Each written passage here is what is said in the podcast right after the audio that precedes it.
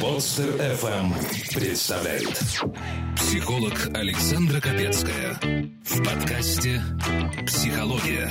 Мифы и реальность» Добрый день, дорогие друзья. Третий выпуск Народной аптеки, и у меня очередной гость.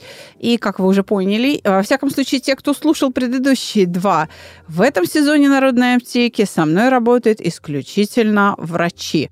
Можно сказать, что врачи тоже артисты разговорного жанра, так же, как и психологи, и со мной давний друг проекта «Чувство покоя», знакомый вам по зубодробительному подкасту. Наконец-то выделил время, чтобы прийти к нам в студию профессор, доктор медицинских наук, специалист в области стоматологической имплантации, профессор Пусть Владимир Анатольевич. Владимир Анатольевич, привет. Здрасте. Мы очень рады вас слышать. Я тоже рад, наконец-то я до вас добрался. Я знаю, что, Владимир Анатольевич, вы преподаете в целом ряде вузов, ну, Сеченовка, как известно, одна из ваших хобби, я бы так сказала. Где еще можно встретить и попасть в ординатуру к вам? Еще Казанская государственная медицинская академия, ну, это Казань, туда тоже можно попасть, но тем людям, которые живут в тех краях, да. Uh-huh. Ну, и в Москве я возглавляю в частном университете, университет имени Виты, кафедру единственную в России стоматологической реабилитации. Ну, такая оригинальная название, потому что друг, других таких кафедр нет.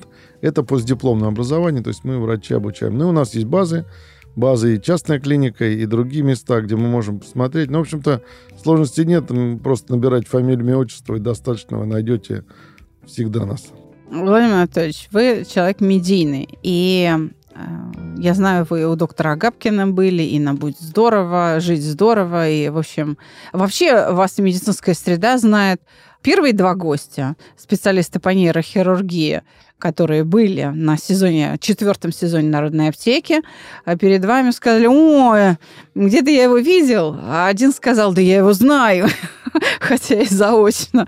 Хотя это тоже врачи, мягко говоря, известные. Ну, может быть, не пациентам, потому что мы же не все обращаемся к нейрохирургам голову лечить, так скажем. Все-таки к стоматологам-то мы ходим чаще. Но, тем не менее, вот мне бы очень хотелось напомнить аудитории наших подписчиков про вас, и, а, опять же, я не просто так сказала, что врачи, артисты разговорного жанра приходится же выполнять роль психолога, примерять на себе, так сказать, нашу роль.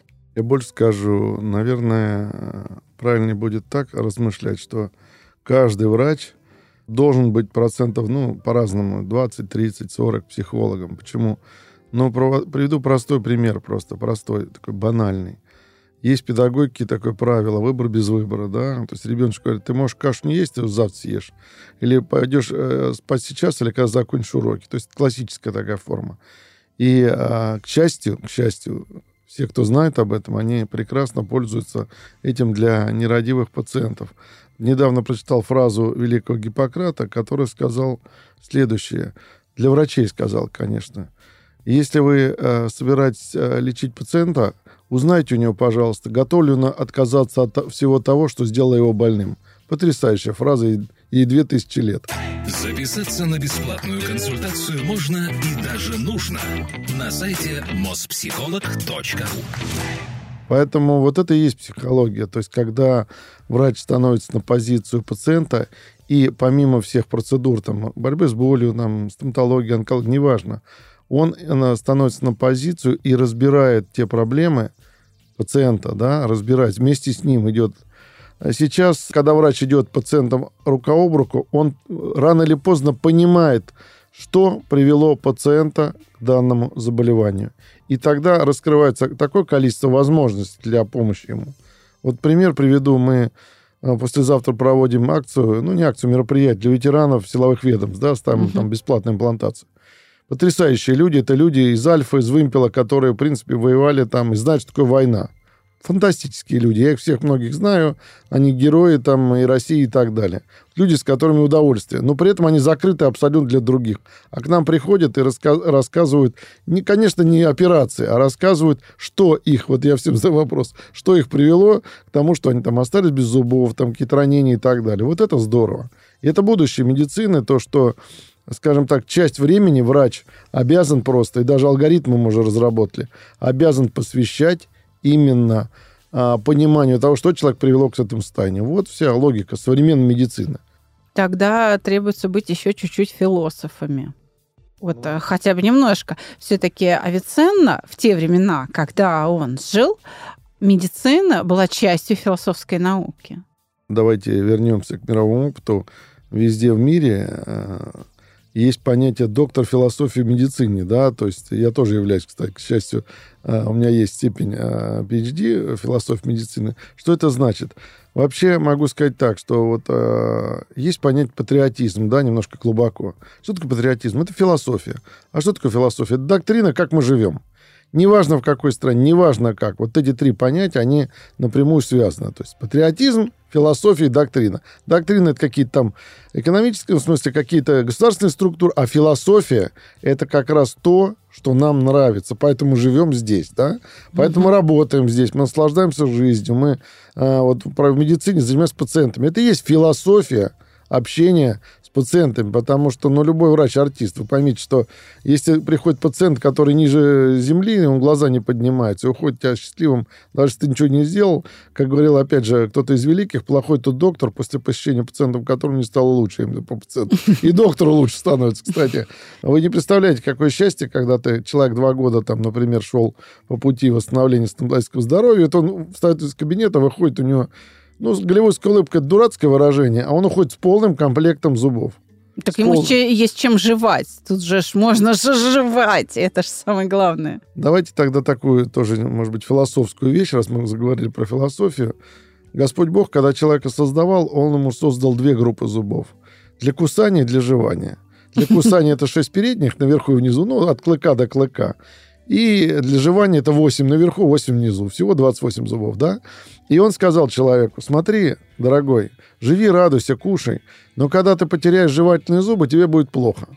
У нас миллионы людей по миру ходят, вот даже не глядя, просто на него с ним разговариваешь, понимаешь, что нет, нет совсем жевательных зубов. Ну, вот этих дальних, которые да, за да, щечками, да, широких, да, да. За клыками ничего нет. Они улыбаются, даже артисты известные, ну, видно по телевизору. И ты понимаешь, что они пытаются Бога обмануть. Не нас, не стоматологов, не себя, а Бога. То, что нечем жевать, но есть чем кусать. Так вопрос возникает. Даже в дикой природе, когда зверь дикий теряет зубы, он откусить-то откусил а переживать не может. И он умирает, например, вот если волку удалить э, жевательные зубы, он проживет две недели. Если корове удалить жевательные зубы, она проживет, ну, примерно 2-3 недели, да. А если удалить передние зубы грызуну, крысе, там, кролику, он проживет ровно 2 дня почему он не сможет жевать. То есть для грызуна очень важно, он своими передними зубками отщипывает да. пищу и потом ее э, пережевывает. То есть у него для вот единственных грызуны, у них как бы функция немножко другая. Поэтому в дикой природе все погибают. А человек без зубов, у меня был один академик, он 8 лет по телевизору выступал без единого зуба. Красота. Я ему делал комплект зубов. Ну, Александр Владимирович, вот так бывает, да. То есть и ничего, а я, когда ему сделал восьмой комплект, он принес большую коробку, говорит, академик российский, советский еще. Он показал, а я говорю, а что вы мне показываете? Он говорит, да я коллекционирую эти протезы, мне интересно, кто лучше сделает. Восемь лет по телевизору. Ну, вот, это человек. Философия, конечно. Да, а, а ваш-то э, протез носит, в конце концов, несъемный, надеюсь? Заживал? По поводу протеза а, сложный вопрос. А, отвечу почему. Смотрите, человек привыкает ко всему. Если брать метафору, полный съемный протез это костыли вынул, и ты не можешь ни есть, ни пить, ни говорить. Ну, это правда. Если у тебя хоть какие-то зубы остались, там мосты стоят, ну, как раньше мост там, то это, в принципе, протез, но он не работает, как свои зубы. Вообще, ну, он работает, но там на 40%. И есть совершенно четкая градация есть такое понятие жевательная эффективность. Ну, как мы жуем. Угу. Да. Если свой э, там зуб 100% взять, ну, когда все свои зубы, ну, да. ну, за 100%. Мосты это 90 там, процентов, 85-90. Есть там бюгельные протезы такие с жесткими крючками, угу. 60, а полный съемный 30. То есть, другими словами, если мы вот челюсть съемную, эту калошу, как ее называют, снимаем, Вообще нет ничего. А если мы одеваем 30%, то есть, э, другими словами, грубо говоря, мы заправляем наш могучий организм паленым топливом, грязным, не обработанным, потому что такими зубами, которые на 30% работают, ну, не проживешь. Поэтому жизнь как бы зависит все-таки качество жизни от состояния зубов, челюстей и так далее, так далее. Ну и мы всегда шутку, может быть, цинично прозвучит по радио, э, полость стали, рот, может быть, дорогой в ад или в рай. Если это все зубы, то это в рай. А если их не хватает, то, что я сказал ранее, то там уже сложно. Где находится человек, по дороге куда? Почему? Есть аксиома классическая. Человек без зубов живет меньше. Никто, повторю, во Вселенной не знает, кто и сколько, насколько меньше проживет. А вот если бы какие-то молодые ученые у нас, там, компьютерные гении, обучили нейросеть, и она бы, э, ну, это у меня такая мечта, обучить нейросеть, она проанализировала там миллионы, тысячи снимков, там, моделей, и сказал, да, вот при отсутствии одного зуба ты проживешь на три месяца меньше, бог с ним, да, при отсутствии пяти зубов там на два года, а когда у тебя там две трети зубов нет, ты проживешь на 7 лет или на 8 лет меньше. И все задумаются. Все задумаются, потому что одно дело месяц, другое дело пять лет. Отстегнуть от жизни только потому, что ты не трепетно относишься к своему стоматологическому здоровью. Вот ответ. Философия? Да, абсолютная. Тот же Диоген лежал в бочке, размышлял, но ведь у них тоже зубов не было. Пример с Мадонной знаменитой. Обратите внимание, все картины 17-18 века ни одной улыбки. Это только в голливудских фильмах или в французских там Да, э, да, все да. сверкают улыбками, а почему не улыбались? К 30 годам уже во рту ничего не было. Поэтому даже Мадонна не улыбается. То есть она так закрывает. Поэтому, ну, это классика. К 30 годам половина Франции, там, ну, неважно, и в России все через, через зуб было. Как мы сейчас видим аборигенов где-нибудь в африканском континенте, да? Да. Приходит, у него два зуба там к 30 годам. Почему? Ну, потому что так мир устроен. Слушайте, сейчас какая-то прям а, печ- печальная беззубая картина сформировалась. А, ну, профессор, вы занимаетесь имплантацией. Те протезы, которые, а, те коронки, которые ставятся на импланты, они какой жевательной эффективностью обладают? Сейчас я, наверное, какой-то бред несу, да, но я должна спросить, а, потому что а, многие, кто нас слушает, Среди них есть люди без зубов, это очевидно. А, С учетом масштаба катастрофы, которую вы сейчас озвучили, как бы это не подлежит никакому сомнению. И вот люди решают, делать импланты или не делать. А вот а, а, те протезы, которые установлены на стоматологических имплантатах, то есть саморезы в кость вкоротили, на них коронку, жевательная эффективность какая? Можно я чуть шире посмотрю на ситуацию? Значит, смотрите, мы начали сегодня разговор с нейрохирургов. На голове и шее гнездятся или работают 9 профессий медицинских. 9. 9. Представляете, да? Стоматологи часть из них. Ну, да? лоры и окулисты, да. Я не буду перечислять, просто 9. Те, кто любознательны, могут почитать, поискать, э, даже сославшись там на выйденный. Не, ну, в общем, это все в Конгресс. 9 специальностей. Мгм. Даже эндокринологи считают на железа, как пример. Поэтому, исходя из этого, лечение на заболевания, вот, связанных с головой и шеей, это, наверное, самая сложная часть медицины. Самое сложное, потому что здесь гнездится все, от мозгов до зубов, да, формально. Возвращаясь к имплантатам. Ну, мы глубже, я же не только стоматологией занимаюсь, мы занимаемся имплантат, протез, реабилитацией пациентов с онкологией, с травмами, боевыми ранениями и так далее, так далее. Очень много всяких наблюдений. Недавно э, пациентке одной, 74 года, у нее резекция верхней челюсти, ну, пол челюсти нет, в принципе, дырка между ртом и носом. Этот человек, в принципе, жить без протеза не может, в принципе. Она даже не может проглотить воду. У нее нет неба. Все вырезано онколог. Она очень хочет жить, цепляется, замечательная совершенно женщина. Мы установили ну, в государственной программе имплантаты, там, скуловые, разные, разные, разные. Но особенность заключалась в том, вот вы э, говорите по поводу э, жуют и так далее. Значит, в чем особенность? Смотрите, мы провели операцию, у нее было ровно сутки на размышление. Почему? Потому что у нее стоял зонд. Ну, она не может питаться сама, самостоятельно. То есть, если у нее... У нее был какой-то там съемный протез странный, да, который хоть как-то... Она его одевала, могла глотать. Мы мы установили имплантаты, все. И у нее были сутки для чего? Чтобы она, а, ее дочь забрала, привезла к нам в клинику, ну, в частную, понятно. И мы, имеющий старый протез, за 6 часов работали, пожилая женщина. Ну, других вариантов просто не было. Превратили в несъемную конструкцию, которую закрепили на имплантатах. То есть, по сути, она через сутки ушла а, из нашей клиники, через сутки после операции. Понимаете, Мгм. сложнейшая операция онкологическая там.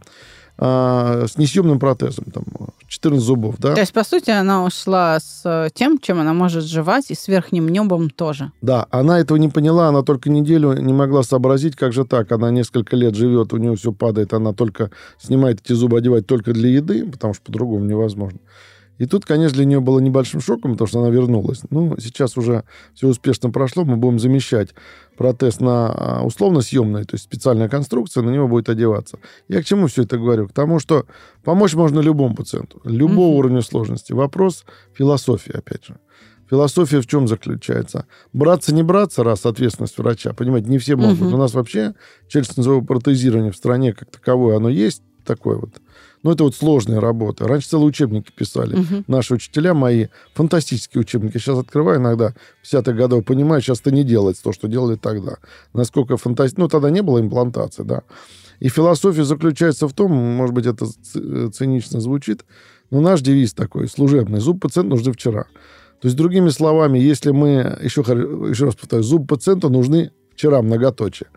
Сейчас технологии таковы, цифровые, мы можем все подготовить, и человеку буквально за сутки, любому практически, ну, от трех до пяти дней, любая сложность, да, установить протез на имплантатор. То есть имплантат поставили, если это обычная практика, это там либо в этот же день, либо там через два, ну, максимум 3-4 дня, а если это сложный, тяжелый пациент, ну, также. Плюс есть цифровые технологии и так далее. То есть, по сути, в 95-98% случаев мы любого человека можем отпустить с зубными протезами, э, зафиксированные имплантаты. Вот, собственно, все.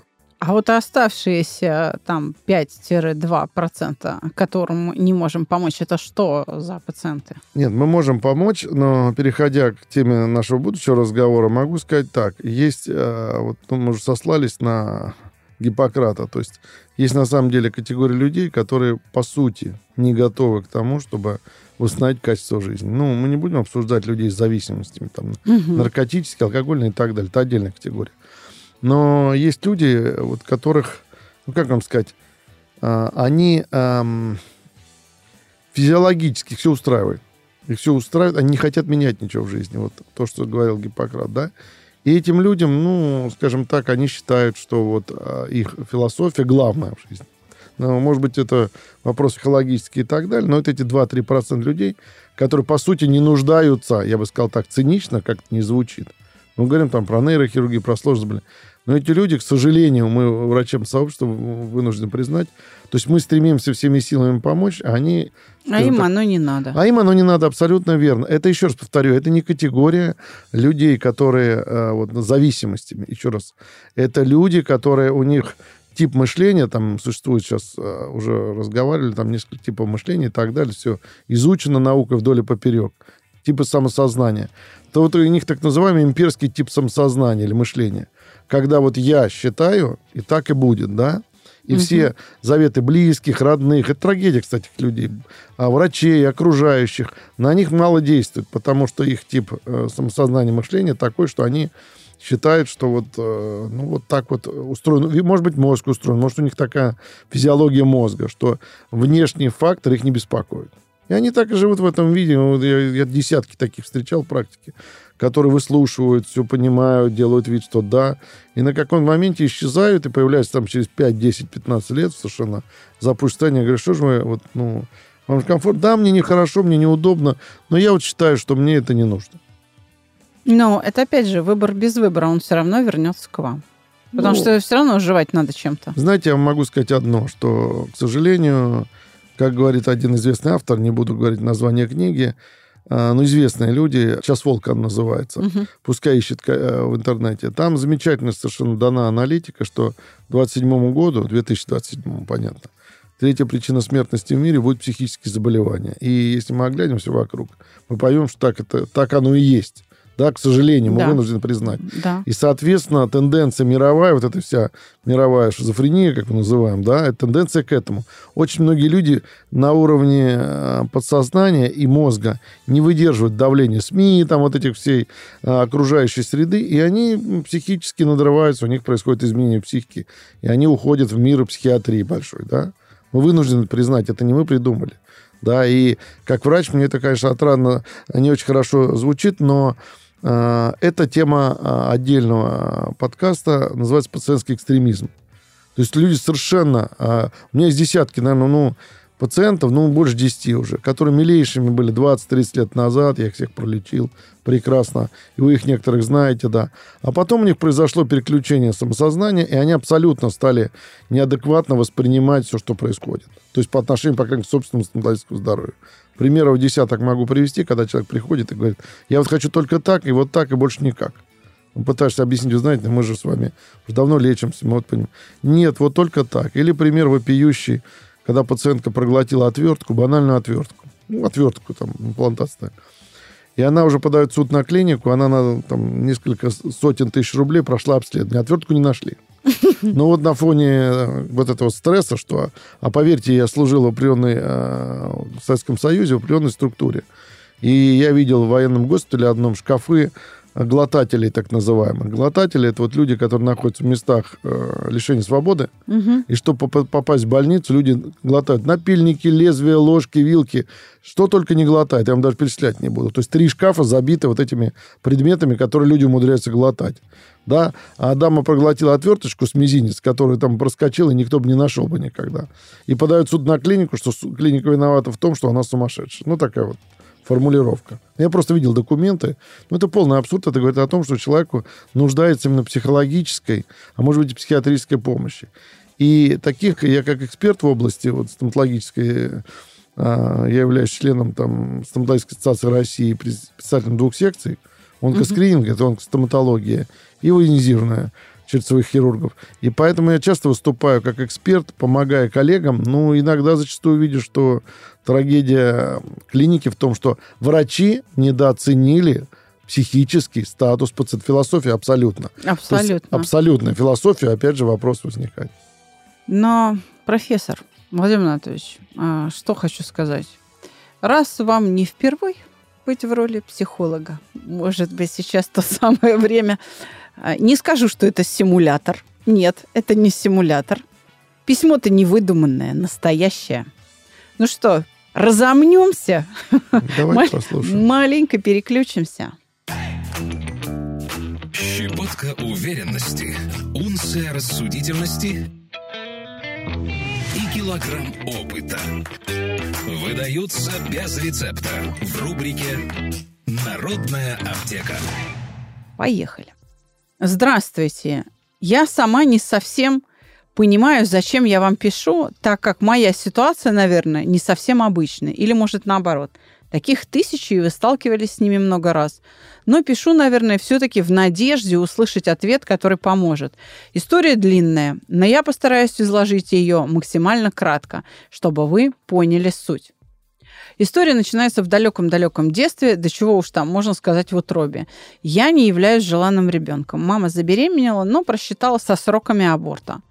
Но все равно нашла специалиста, который согласился сделать аборт, при этом сказав, что ребенок уже полностью сформирован, и его буквально будут рвать по частям. Мама, услышав это, и как она говорила, что ты сидела тихо-тихо, как будто чувствовала, что от тебя хотят избавиться, не доставляла никаких хлопот. С моим братом, который был очень желанным ребенком, мама мучилась страшным токсикозом, решила все-таки меня оставить. Родилась я и первые годы, конечно, не помню. И первые мои воспоминания это о том, что брат меня ненавидит.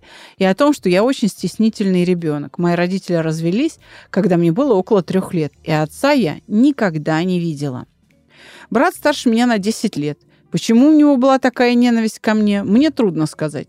Сейчас думается, что это была ревность мамы ко мне. Я э, просто опишу некоторые эпизоды, которые я помню. Когда мне было годика 4, он купил шоколадки, пришел домой и сказал, что угостит маму, но не меня. Он дал маме кусочек, и мама закрылась со мной в ванне, чтобы дать мне этот маленький кусочек. А он в это время пытался открыть дверь, крича «Не давай ей!» Когда мне было 6 лет, я пошла гулять с подружкой и забыла ключи. Он открыл через какое-то время, но, как оказалось, он спал. Эту сцену я помню, как будто это было вчера, хотя прошло уже больше 25 лет. И как я захожу в квартиру, и он зовет меня в зал. Я захожу, и он начинает лупить меня по попе. Попа была вся зеленая. Когда вечером мама пошла меня мыть и увидела это, она, конечно, была зла. И на вопрос, как так можно избить ребенка, мне было 6, а ему 16, он сказал, зато она больше не забудет ключи. После этого, если я в чем-то провинилась, как он считал, он бил меня оплеухами по лицу, чтобы не оставалось следов. Мой папа был военный.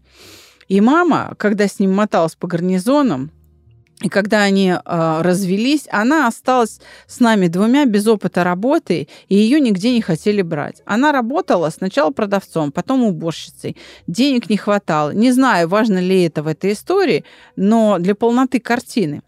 Я помню, один раз уже был вечер, но я знала, что мамы еще нет дома, и не хотела идти домой. И пошла к подружке. И ее родители спросили мой номер, чтобы позвонить и узнать, есть ли кто дома, чтобы я шла домой. Но я соврала, так как не хотела быть с братом. Потом обман раскрылся, и родители запретили своим детям дружить со мной.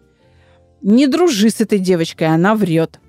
По мере моего взросления брат называл меня тупой, уродливой, бледной поганкой. У меня бледный цвет кожи.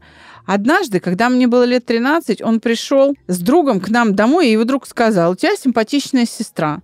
На что мой брат ответил, ты что, где-то в этой уродине увидел симпатичную? Помню случай, когда нам задали домашнее задание в школе. Надо было найти кратное восьми. И я вижу это, как сейчас, как он сидит со мной. Я не помню, почему он делал со мной уроки в тот день. Потому что 99% времени я все делала сама, и мной особо не занимались. И вот он сидит и спрашивает, ну что, какое число кратно восьми? Я говорю, что 16, и тут же мне прилетает сильнейшая оплюха со словами. А 8 не кратно, что ли? Как уже очевидно, я боялась его как огня. Это были 90-е, и мама иногда возила товары на рынок, в другой город. И не могла меня взять с собой. Это было жутчайшее время, потому что он издевался надо мной как мог. Я ждала возвращения мамы. Она часто не верила, что я ей рассказывала. Да и выбора у нее другого тоже, наверное, не было. Многое я не помню. И я не знаю и не помню, потому что я была маленькая, потому что события были настолько болезненны, что мой мозг спрятал их от меня, потому что иногда я могу вспомнить какую-то ситуацию, которая болезненная, хотя мне казалось, что я ее забыла. У меня также не наладились отношения с сверстниками. И еще вспомнилось, в какой-то момент брат начал питаться отдельно. Он уже начал неплохо зарабатывать, мама по-прежнему сводила концы с концами еле-еле. И что он делал? Он покупал бройлера, жарил его как раз к тому времени, когда я была должна прийти из школы и начинал есть. Когда я приходила домой – вы можете себе представить, когда голодный приходишь домой, а там такие ароматы. И вот, и я приходила домой, он садился есть и с ехидством спрашивал, что, хочешь кушать? Ну, жди свою мамашу, она придет, что-нибудь тебе даст. Часто я попадала под перекрестный огонь. Например, мама имела привычку занять у нас денег, а когда нужно было отдавать, она говорила, я же вас кормлю, или я же ваша мать, где ваша совесть? И вот однажды она заняла у него денег нам на еду. Потом, наверное, не отдала. Этого момента я не помню. И вот он мне говорит, ищи деньги, когда мама была на работе. И вот я их нашла. И не знаю, что делать. Если я отдам их ему, то маме не на что будет купить еды. Если не отдам, и он узнает, что я нашла, он меня снова отлупит. И вот я просто сижу и считаю минуты, когда мама придет домой и сможет что-то сказать. Несколько слов про моего брата. Он очень умный в плане того, что у него очень сильно развито логическое мышление. Если я чуть выше среднего или среднего уровня, то он очень умный. Когда в школе я проходила физику, химию, математику и так далее, и которые мне давались нормально, если я прилагала усилия, то ему все это было расплюнуть. Но о чем я и слушала неоднократно, что как можно быть такой тупой и не понимать что-то в этих предметах. Он высокоорганизованный, часто педантичный, дисциплинированный. Как я часто говорю, что мы полные противоположности. Я эмоции, он чистый логик. У нас ничего нет общего. Его обожал папа. Он называл его «мое сердце», «моя душа». Но когда родители развелись, то папа ни разу не приехал нас навестить. Брат очень преданный друг. Если что-то упустил важное в его характере, можете спросить. Когда мне было около 15, он переехал в другую, и, ну, видимо, квартиру. И мы с мамой немного вздохнули. Но мама у меня была тоже непростой человек. Я постоянно жила с чувством вины и стыда. Ты недостаточно хорошо учишься. Учителя говорят, что ты не стараешься. Смотри, не принеси мне в подоле. Если, не дай бог, принесешь, то пойдешь туда, где взяла. И так далее, и тому подобное. Каждый день. Как я говорю, что мама была замечательный человек и не очень замечательный педагог. Закончилось тем, что в 18 лет я ушла из дома. А в 19 мамы не стало. Я очень виню себя за это, потому что я считаю, что у нее была сложная судьба. Остаться одной в 90-х с двумя детьми и не спиться, не скуриться, не сбледоваться, извините за выражение, я бы сама, наверное, не смогла. Помню, когда мама спрашивала а, брата, почему он так не относится, ведь она хорошая мать, он сказал, лучше бы ты пила и бледовала, но зато деньги приносила, как другие родители. Одно из последних воспоминаний это было перед его отъездом. Мама была очень строгих правил и не разрешала ему приводить барышень домой. Он пошел в клуб, привел девушку, и я спала с мамой в спальне, а его был зал. И когда он пришел домой с клуба, он сказал маме, чтобы она его разбудила к 7 утра. Ну ок. Я в это время вставала в школу. И вот мама идет его будить и замечает под одеялом эту девушку. Конечно, сразу был скандал, и мама ее выгнала, сказав, что не позволит устраивать притон или как-то так. Девушка вышла. И вот я помню эту картину, как я стою уже у двери, готовая выйти в школу, а брат стоит на кухне над мамой, он 187 сантиметров ростом, а она где-то 165, и говорит, чтоб ты сдохла под капельницами. С молодыми людьми отношений у меня не получается. Я очень ранима, и при малейшей ссоре у меня очень сильные реакции, вплоть до слов, что я не хочу больше быть с этим молодым человеком. Потом я успокаиваюсь и прошу прощения. У меня чувство, что подсознательно я уже привыкла, что я ни на что не годный человек. Тот самый тупой и страшный урод, как меня называл брат. И я как бы провоцирую, что бросьте меня, ну бросьте. Ведь это всегда этим заканчивается. Хотя в сознании, конечно, хочется любить и быть любимой, и делать приятности для кого-то. Как я сказала ранее, с тех событий прошло уже около 20 лет. И мне кажется, что я уже забыла, отпустила это все. Мы с братом, конечно, не общаемся. Когда у него лет 10 назад я спрашивала, почему он такой, он говорил, что мама любила меня, а про него забывала. Хотя я помню все наоборот. Брат уже большой, ему и то надо, и это, а ты еще мелкая, а он э, ничего из этого ведь не помнит. Так вот, почему я решила вам написать? Последнее время я начала замечать, что меня триггерит. Ох уж это новомодное слово. То есть я вспоминаю все эти события, как будто они были вчера. Мне так же больно и страшно, как будто я не взрослая женщина, и все тот же беззащитный ребенок. И мне кажется, что эти события сильно повлияли на мою жизнь и отношения с окружающими, которые я и не научилась выстраивать. И я даже не знаю, что я хочу услышать. Ну вот, Наплакалась, пока писала, выговорилась. Спасибо за внимание, как говорится. Ну и имя, как обычно, в конце письма. Ты взрослый человек, и у тебя взрослые проблемы. Все сложно, и не знаешь, как их разрешить. Перестань трепать себе нервы. Присылай свои истории в WhatsApp или Telegram на номер 8 968 990 0880 с пометкой «Аптека». И укротители сложностей сделают это за тебя. И это очень долгое письмо. Таких давно не было у нас в студии. Ваш выход, профессор? Как всегда, начнем с диагностики. Попытаемся понять, с чем имеем дело, а потом будем искать выход. Да, собственно, тут картина такая понятная на самом деле, понятная во всем. Первое, с чего хочу начать, с того, что мы называем от пациентов, таких людей, людей, людьми с памятью травмы. Она может быть и психическая, и физическая. То есть насилие может быть и психологическое, и физическое. Здесь на лицо и то, и другое. Здесь как бы комплексная ситуация. Совершенно верно. Э, Первое. Второе. Конечно, чудовищный брат. Хочется его куда-нибудь места не столь отдаленные отправить. Но если барышня говорит о том, пишет, описывает детально события, то человек, правда, с э, совершенно неадекватной психикой, который бьет девочку, сестру, там, э, унижает мать, этих людей надо отправлять куда-нибудь подальше. Но это мое мнение, опять же, потому что каким бы он замечательным не был там потом семенином и так далее, у него точно э, еще более тяжелое состояние психическое, чем у нашей вот... Э, героини, да. Героини, да. Это два. Самое правильное и главное, то, что она, мозг так устроен, он э, не воспринимает иногда сейчас слова, как говорится, вербальные техники не работают, да.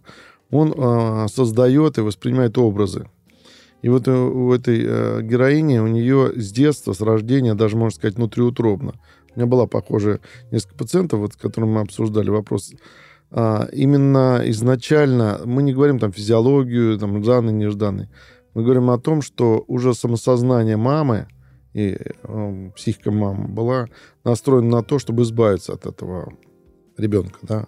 Угу. Слово желанно, нежеланно даже не обсуждается. То есть изначально организм, тем более, как я понимаю, когда брат был, э, она с токсикозом ходила, а тут вдруг выясняется, что мама прекрасно себя чувствовала со вторым ребенком. Давайте начнем угу. с этого, да.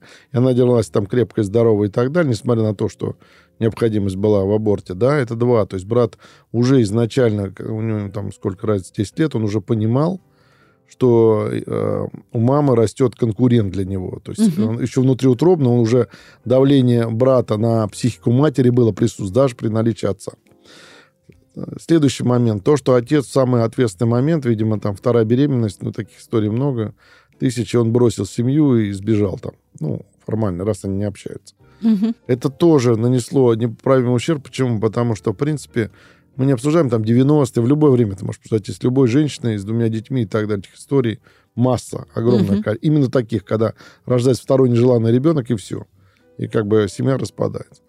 И поэтому уже формирование типа личности, оно уже вот происходило, да, и мы видим целую историю накопления событий. Они накапливались, накапливались, и дошли до состояния такого, что а, человек, вот ей там, судя уже за 30, да, она на сегодняшний день а, не понимает вообще, что с ней происходит, не понимает в принципе, она не может адаптироваться к жизни. Она не может адаптироваться к общению с близкими, да. Сто процентов, что у нее масса заболеваний, которые оттуда ветер дует, да, с детства, mm-hmm. да, то есть системных, соматических. И это тоже наклад. Она, например, там болеет, она не может позволить себе там общаться с мужчиной. Ну, скорее всего, да. Но самое э, неприятное со всего этого, то, что, э, зная физиологию, обсуждали то, что мы говорили, да, мозг так устроен, видимо, нынешние события, где она находится, они как бы ей дают некие поводы измениться, а она настолько, вот ее система мышления зациклена и образы с детства, как она говорит, мозг возвращает вот эти события, что она не может, скажем так, если вот нейрохирурги скажут, не может переключить нейроны. То есть вот это вот все накопленное количество образов чудовищных событий в детстве, мозг все время их перерабатывает и как бы ей задает вопрос, да, ну ты меняться будешь, не будешь, или так и будешь вот с этой травмирующей ситуацией физической угу. и психологической жить, да, психической даже, не сказал психологической, это мягко сказано. И получается, что наша героиня, она как бы э, находится в этом состоянии, и, э, ну а мозг у нас главный, центральный компьютер, да, и выхода-то нет у нее такого. Это не крик души, как не очень хорошо звучит, а это именно констатация факта, что я вот сейчас здесь нахожусь, и вот этот груз прошлой жизни, он не дает развиваться. То есть она, по сути, получает, что молодая а, женщина угасает. Да. Угасает психологически, именно угасает. И вот это самое неприятное, самое тяжелое, что она это осознает, понимает, но помощи извне у нее нету, потому что нет близкого мужчины, нет семьи, нет никого, и нету опоры, опоры, где рядом. Поэтому, конечно, ей не просто помощь психолога нужна, а ей нужен целый комплекс мероприятий, лично для нее персональный, да, то есть, э, чтобы разобраться не в деталях того, что было, а именно переключить ну, скажем так, нейроны в мозгу, чтобы э, изменилась э, реакция на те события. Вина, тут полный комплекс. Вина, обида, стыд, гнев, страх. Тут все есть. Все, что вот можно собрать, мысли, все эмоции, они собраны, да? Но они, но они не переработаны. Они собраны, но их совершенно никто, она как бы, а, потому что она пытается что-то изменить, там с мужчинами, например, угу. общается, а ее тащит назад другая эмоция. Да, например, она там, может быть, обиду чуть-чуть отодвигает, раз, а тут стыд сваливается, да. Угу. То есть, получается, она в замкнутом, как лошадь по кругу бегает в цирке. Да. Ее сам, самосознание, мышление, оно бегает в кругу в этом. Порочный круг. То есть, по сути, вот констатация факта такова, что учитывая то, что происходило, да, она находится в этом а, замкнутом кругу мышления, и выхода у нее нет без посторонней помощи, то это как раз вопрос к психологам в первую очередь. То есть она сама не выберется. Это еще плюс, что она не... А, детали мы, конечно, не знаем, не описывать, что она может пристраститься к каким-то препаратам, да. алкоголю и так далее. Мы не знаем, мы не знаем. Но вполне возможно, вот у меня буквально на днях, а, можно даже сказать, сегодня история есть гениальный компьютерщик, но алкоголик. Угу. И он, когда уходит в запой, мы там периодически ему помогаем, но вот я его спросил сегодня, да, а, а как-то вот такой пример тоже. Он говорит, все нормально, там его вывели, все. Но, говорит, голова не работает. Вот у нее, как бы не цинично звучало, он там злоупотребляет там препаратами, алкоголем. А у нее голова не работает по-другому, потому что настолько все нейроны забиты вот этой травмирующей ситуацией. Брат, я говорю, вот я много историй видел, но чтобы до такого садизма, чтобы родную сестру избивать, не кормить, глумиться над матерью, мне кажется, я говорю, вот еще раз повторюсь, на таких братьев надо куда-нибудь, чтобы копали канавы где-нибудь в местах не столь отдаленных, потому что звучит чудовищно. Но мы с этим изменить не можем. Можем. Ну, я к тому, что с братом не можем, он же взрослый. Да, люди. с братом, да, не можем. Но действительно, э, вы же знаете, профессор, что итерационное угошение э, как раз для решения именно таких проблем и предназначено. Мы-то как раз эти нейроны и можем расцепить. Вот, собственно, сама технология родилась ради достижения той самой цели, о которой вы говорите. Другое дело, что это должен выполнять специалист, который знает, как разрушить эту нейросеть. А вот, нейронную эту сеть. Потому что близкий мужчина, который ее полюбил, или там, не знаю, сват э, какой-нибудь, э, кум, там, что-нибудь, друг, он же не знает этого. Это просто человек, который ее любит, и с которым она не знает, как построить отношения. Вернее так, она угасает, и вы очень правильно сказали, за счет чего? За счет того, что возникшая тогда в детстве функциональная система в виде вот этих переживаний, вот этих моделей поведения, моделей реакции, вот такого горевания. То есть она просто сидит и ждет, что будет дальше. Например, придет мама и что-то скажет. Вот. То есть такое замирание, оцепенение, вот это выключение, самоизоляция от мира. Я просто сижу и жду. Вот эта э, нейронная сеть, возникшая в детстве, она с течением времени, с каждым таким воспоминанием, и в том числе, да, с письмом. Мало того, что она закрепляется, вот эти сигнальчики по нейронам пробежали, так они включают новые. То есть она развивается. И получается, что к 30 годам весь интеллект захвачен этими воспоминаниями. И получается, что всю свою жизненную энергию, которую тело вырабатывает благодаря переработке пищи, кислорода с помощью дыхания, с помощью движения, мышцы сокращаются, вырабатывает энергию, да, эта вся масса энергетическая уходит на борьбу с этими переживаниями. То есть ее жизнь – это борьба за жизнь, за то, чтобы не отъехала кукушка. Вот так это выглядит. Почему ребенок, скажем так, обречен? Почему она себя чувствует ребенком? Вернее, она обречена до тех пор, пока она не пришла на проект чувства покоя и не подвергла угошению эти реакции. Почему она себя чувствует ребенком? А потому что она ребенок и есть. То есть ее арсенал поведенческий не пополнен и не может быть без угошения этих структур пополнен новыми моделями поведения, которые повышают ее живучесть, которые представляют собой нечто другое, кроме замирания. Почему этот арсенал не возник? А потому что мамы не было.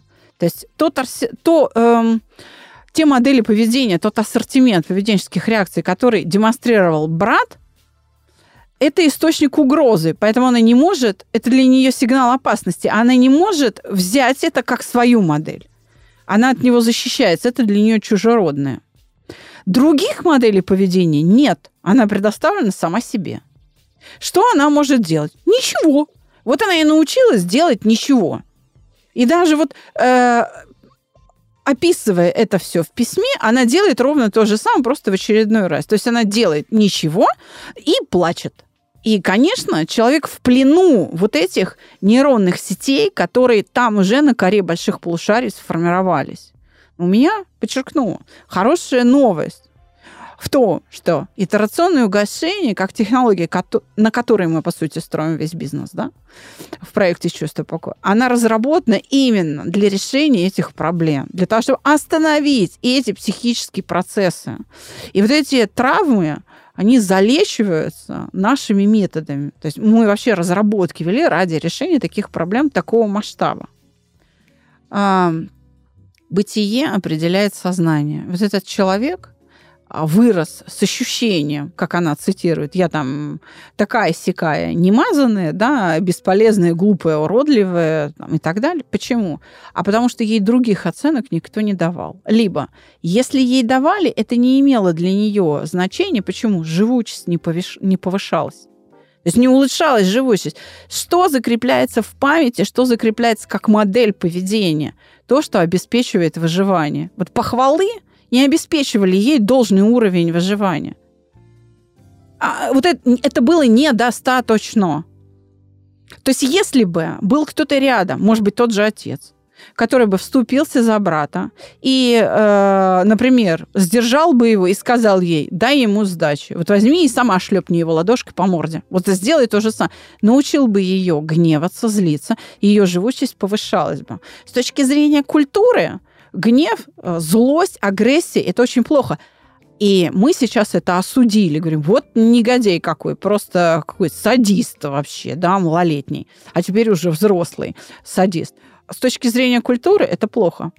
Но с точки зрения выживания биологической единицы, гнев – это то самое эволюцией предоставленное нам средство для преодоления препятствий, для разрушения объектов, которые являются для нас опасными. Если бегство невозможно, вот ты стоишь в углу зажатый, у тебя э, тот самый выбор без выбора, профессор. Ты должен оскалить зубы, и ты должен драться. Вот. И этой модели поведения девочка не была обучена.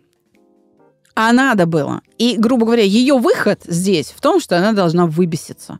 То есть она должна а, найти в себе силы, чтобы был вот этот выход джина из бутылки. А, в нашей культуре, в российской, этого нет. Ну вот нет никаких культурных средств. Есть средства, как я уже сказала, например, итерационное угошение, профессиональная помощь психолога. А культурных средств никаких нет. У японцев есть. Да, Мукивара, чучело начальника, да. А, вот, ты можешь это сделать. И поэтому, постольку, поскольку девушка принадлежит к русской культуре, пишет на русском языке, это вообще часть нашего общества, она действительно беззащитна. Ей действительно нужна помощь профессионала. Вот этот а, весь эпизод, который мы сейчас рассматриваем, это педагогический брак. И здесь я бы сказала, что э, ситуация решилась бы через, ну так сейчас в кавычки возьмем, да, лечение матери. Там надо было маму лечить. Когда эта женщина молодая, автор на, э, нашего письма сегодняшнего, э, говорит, брат замечательный друг, он там, он очень умный, она э, не говорит правду. То есть это так не есть. Это она усвоила те конструкции, которыми он сам себя оценивал. И по большому счету она просто в это верит. У меня мама замечательный человек, но плохой педагог. То есть это все, вот эти вот положительные оценки героев а, своего романа, это что такое? Это рационализация, то есть вранье, самообман. Человек так использует защитные механизмы психики. Так работает психическая защита. И мы все сейчас вспоминаем стокгольмский, стокгольмский синдром когда э, заложники стали защищать э, своих, э, собственно, ну, насильников, террористов, которых взяли в заложники, своих мучителей. Вот. Это стокгольмский синдром, потому что так можно выжить, как бы сотрудничая, что ли, с насильником. Но вы абсолютно правы. Эти психические механизмы надо менять. И еще раз говорю, вот я лично, надеюсь, что вы меня сейчас поддержите, я лично считаю необходимым ей научиться злиться. Если мы возьмем сейчас когнитивный мотивный тест, посмотрим ее вот этот оригинальный узор мышления, скорее всего, агрессия против других там не обнаружится скорее всего, мы не сможем зарегистрировать гнев. То есть она им не пользуется. А он должен быть. Иначе ты не преодолеешь никаких препятствий. Пример. Вот, э, вы очень хотите писать и вы бежите домой, и вы знаете, что там есть толчок, работающий унитаз. Да? Подбегаете к двери, вставляете ключ в замок, поворачиваете, и ключ ломается. Чтобы воспользоваться унитазом, нужно снести дверь. вот для чего? Ну, то есть гнев это то, что ломает препятствие. Пардон за аналогию ниже пояса, но сейчас я считаю это уместно. Вот примерно это ей нужно сделать, чтобы она поняла, что она не является никчемной или там какой-то вообще никому не нужной. А почему она попадает вот в эти истории с мужчинами, которые ее все равно бросают. Ей не кажется, потому что она их сама воспроизводит. А воспроизводит она действительно неумышленно. У нее других моделей общения с мужчинами в ассортименте нет. И единственный мужчина, а, по которому, по лекалу которого, по лекалу отношений с которым она а, живет, это ее брат. То есть для нее...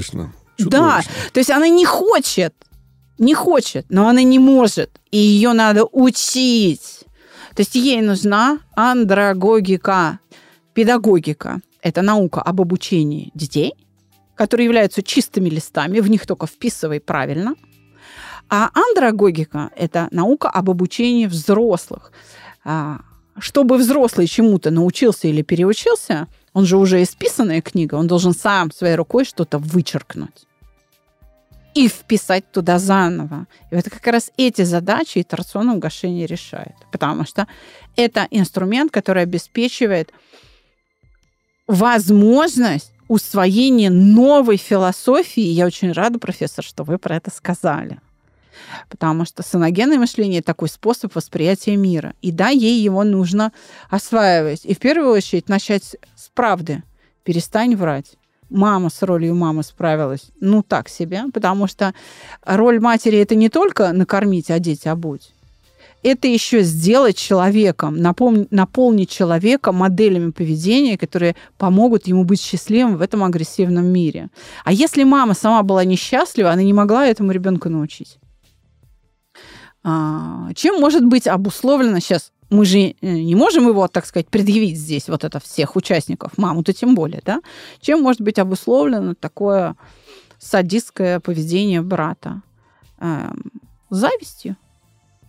Завистью. Если он был свидетелем того, что э, родители между собой обсуждали ребенок нежеланный, делай аборт, вот будет сестричкой, не будет и так далее, да, то а, к этому еще прикладывается сигнал опасности рождения второго ребенка, мальчика или девочка, неважно, для детской психики 10 лет всего-навсего. Это сигнал очень мощной опасности. То есть а, ребенок Вообще млекопитающий, человек тоже к ним относится, да, воспитывает своих детенышей через подражание.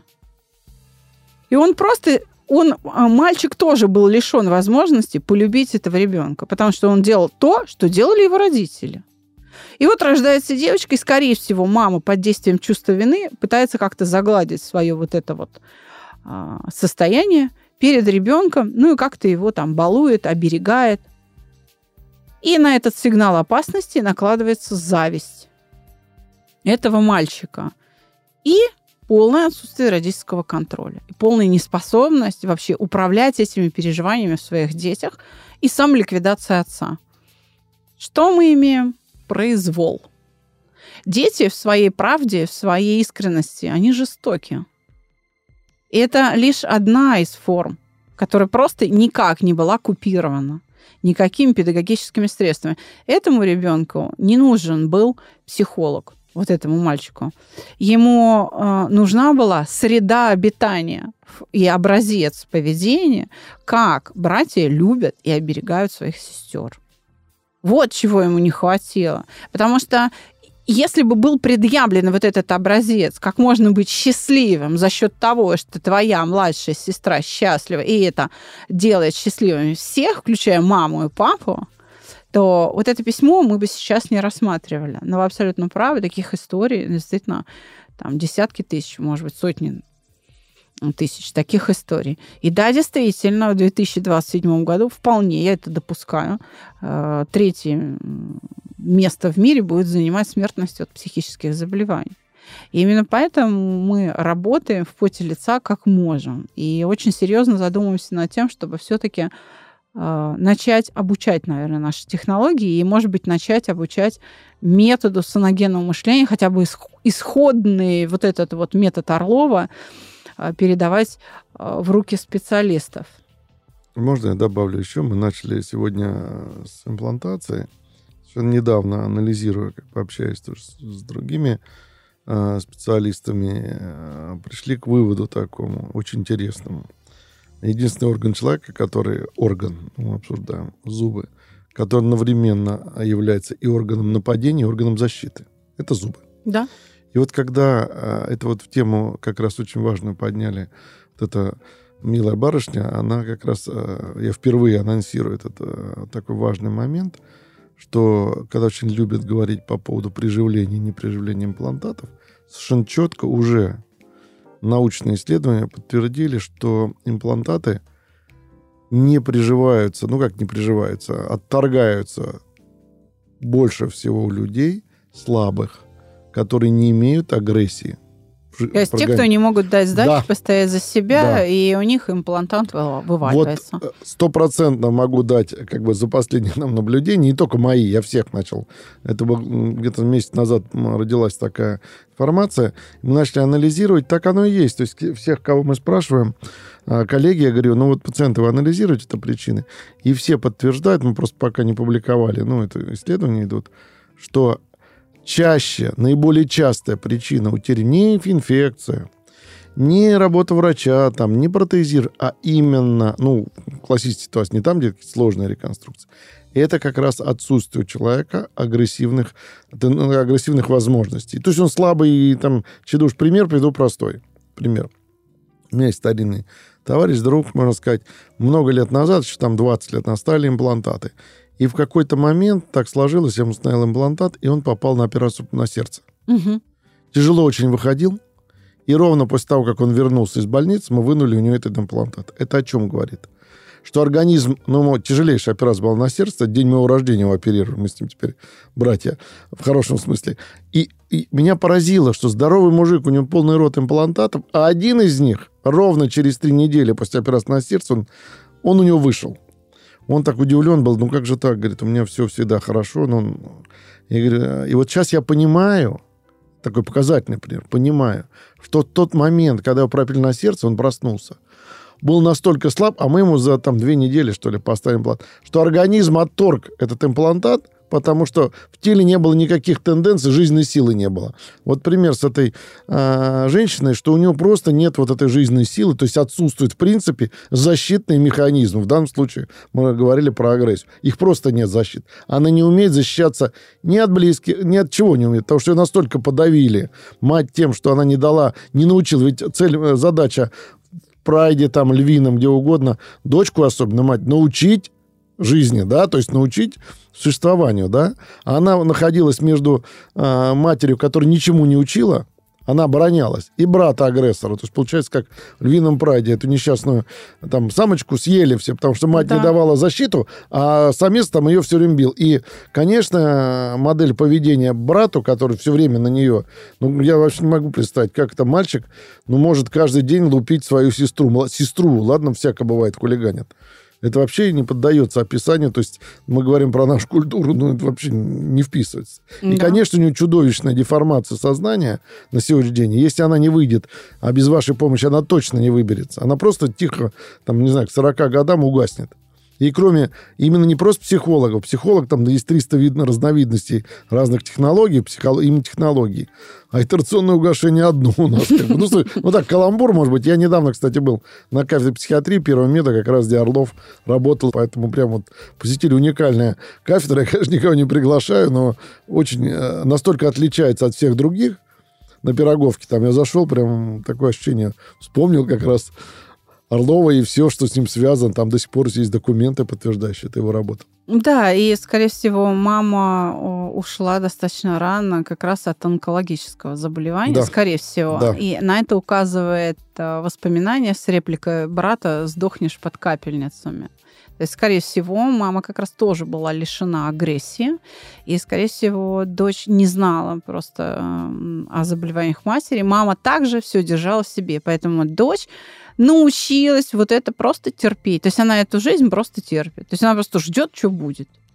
Ну, как бы вот, повезет, не повезет. Терпеть не бесконечно, да. Оно же приводит к последствиям любое терпение, вспомните про бунт, да, терпение людей не бесконечно, да, в какой-то момент. Так и тело, оно не может бесконечно, да, да. сопротивляться. В какой-то момент просто возникнет, что такое будет? Это онкология какая-нибудь, что угодно. Да. То есть любое тяжелое заболевание, которое, в принципе, очень быстро унесет ее жизнь на самом деле. Если она не, не обратится как бы специалистом, она просто не выйдет сама никогда, ни при каких обстоятельствах. Поэтому автор этого письма я приглашаю к нам мы знаем, что с этим делать, мы можем справиться. Правда, сразу предупрежу, что одного стандартного нашего курса, который мы в групповом формате проводим онлайн уже вот начиная со времен ковида, с 2020 года, э, на тренинг «Шаг себе» может не хватить. И, скорее всего, не хватит. Но заниматься ей надо именно в тренинговом формате, именно среди людей, чтобы пополнять арсенал. Никакой индивидуальной работы я не допущу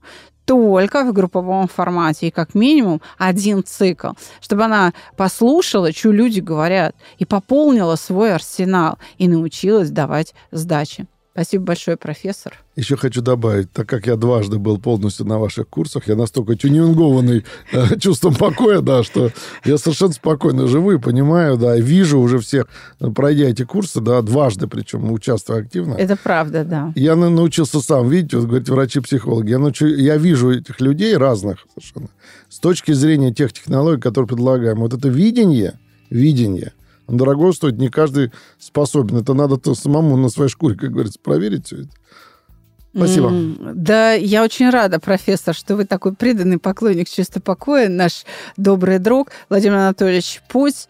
Владимир Анатольевич, ну а к вам-то можно попасть? Я специально сделала целый сезон из каких-то э, разных а, специалистов, чтобы у моих слушателей была возможность напрямую попасть на прием к доктору, к звезде вообще российской медицины. У меня такой звездный сезон, э, чтобы люди поверили в то, что вообще-то настоящие врачи с призванием, с любовью к своей профессии есть и что они доступны, что для этого не нужно там миллион, миллиард, э, так сказать, денег иметь, да, достаточно просто написать на e-mail, позвонить, и вот а, вы на приеме у врача. Ну, я воспитанник советской системы здравоохранения. Да, этически я могу сказать одно. Первое, набирать Сеченовский университет, Второе, набирайте путь Владимира Анатольевича, вы всегда меня найдете. Но, правда, на кафедре онкологии, радиотерапии, пластической хирургии, понимаете, да, я работаю в этой сфере. Ну и, собственно, в интернете очень легко найти. Мне кажется, это несложно. Дай бог всем здоровья. Откройте описание к этому выпуску. Спасибо большое, дорогие друзья. Встретимся с вами через понедельник. Всего доброго. До свидания. Спасибо вам. Понедельник мы разбираем с новым гостем новую историю в подкасте «Психология. Мифы и реальность». Подписаться и слушать нас на любом устройстве можно по короткой ссылке в описании каждого выпуска.